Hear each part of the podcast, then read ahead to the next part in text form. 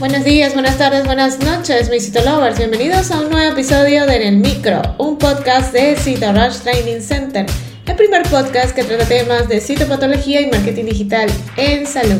Quien les habla el día de hoy, Dai García, certificada de locución 59144. Hoy vamos a hablar de la citología hormonal. Comencemos. Bienvenidos a En el Micro, un podcast de Rush Training Center. Ahora, un momento de publicidad. Este mensaje llega a todos ustedes gracias a nuestro patrocinador Cito Rush Training Center. A lo largo de tu vida, tú eres lo que aprendes, lo que compartes, lo que te esfuerzas, lo que sueñas, lo que te apasiona, lo que te inspira. Cito Rush TC es tu plataforma de educación a distancia, la marca de un citolover de corazón. Sigamos aprendiendo juntos. Este es uno de los últimos episodios de todo lo que hemos hablado a lo largo de esta semana sobre en detalle pues, de la citología hormonal. Entonces, eh, si ustedes quieren conocer un poco más sobre la citología hormonal, voy a montar un video de YouTube y un mini curso para entonces eh, realizar este examen a nivel citológico. Bien. Recordemos que eh, la citología hormonal o el diagnóstico hormonal a través de la citología es una de las vertientes más que tienen pues eh, los diferentes hallazgos que podemos conseguir a nivel de, esta herramienta. ¿no? Es un estudio que no se puede realizar sin conocer los datos clínicos de la paciente. Este examen cuando lo remite un médico ginecólogo debe emitirlo ah, en una orden bastante detallada. Generalmente indicarlo en mujeres con un ciclo conservado, a través de un estudio citológico convencional, en el cual pues acertamos en la mitad de los casos o un poco más, eh, para saber en qué fase realmente se encuentra eh, el ciclo menstrual de la mujer.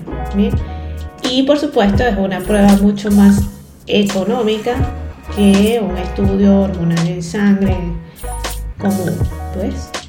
Entonces, eh, como les dije anteriormente, solo vamos a acertar la mitad de los casos, pero esta cifra tampoco es muy mala, considerando los múltiples factores que influyen en la citomorfología, en la coloración y, la, y el agrupamiento celular que presenta las células en un extendido convencional.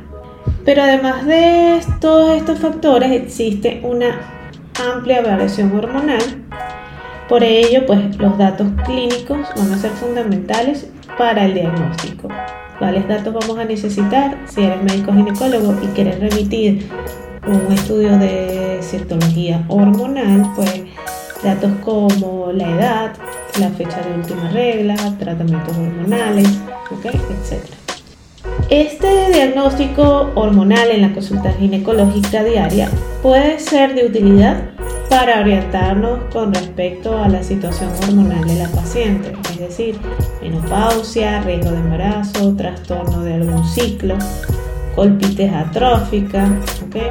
al efecto de medicaciones hormonales administradas por el médico tratante, como sea una terapia hormonal sustitutiva, algún tipo de anticonceptivo, alguna estrogenoterapia en casos de atrofia.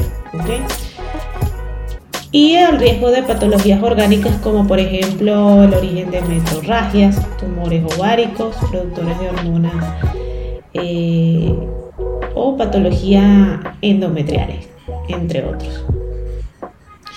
El diagnóstico hormonal por citología solo se puede realizar en un frotis en el que no existe inflamación.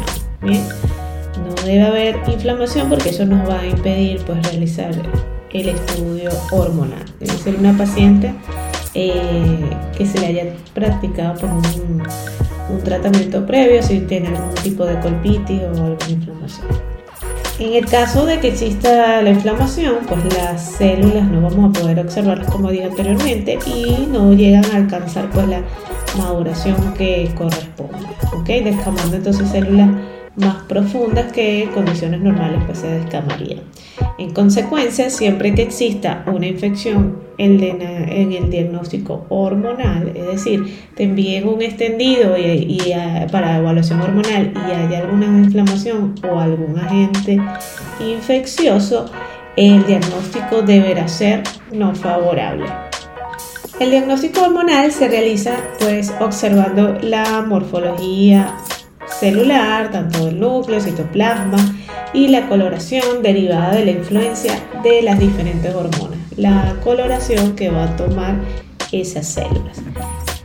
Entre otras determinaciones, pues se usa en el reporte citológico hormonal el índice de maduración, en el que se expresan en tres cantidades el porcentaje de células basales, parabasales, intermedias y superficiales.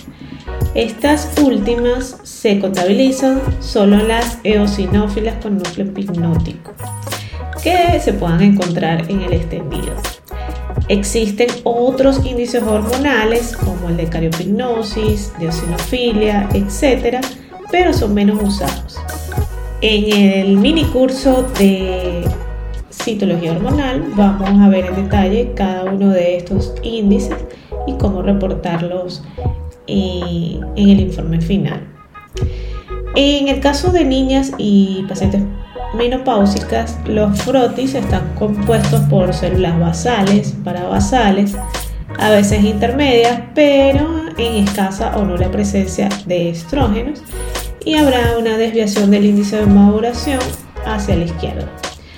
Contrariamente, en una mujer con ciclo conservado, la desviación sería hacia la derecha con predominio de células intermedias y superficiales. Tanto más cercana esté a la ovulación o más intensa la influencia estrogénica. En el blog les voy a dejar un cuadro donde pueden ver el epitelio plano con efecto hormonal en las diferentes etapas. Y también les voy a dejar un cuadro donde puede se pueden guiar para el índice de maduración dependiendo de los tipos de frotis. Igualmente, como les decía al inicio, en los diferentes episodios de la semana pasada y esta semana hemos dejado en detalle cada uno de los tipos de frotis. Entonces pueden ir a revisar esos episodios. Asimismo en el blog eh, les he dejado las imágenes para que también puedan ir realizando su diagnóstico hormonal.